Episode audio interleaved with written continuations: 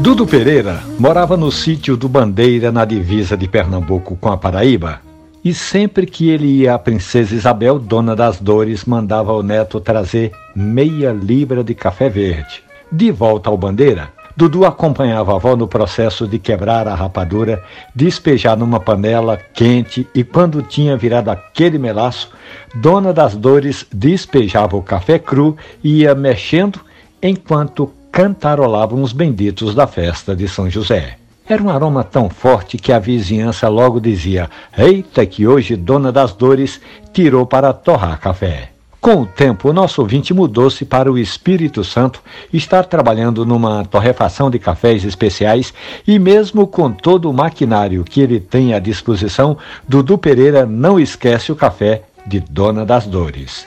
E você, tem uma história assim cheia de lembranças? Mande que a gente conta na radiojornal.com.br ou nos aplicativos de podcast.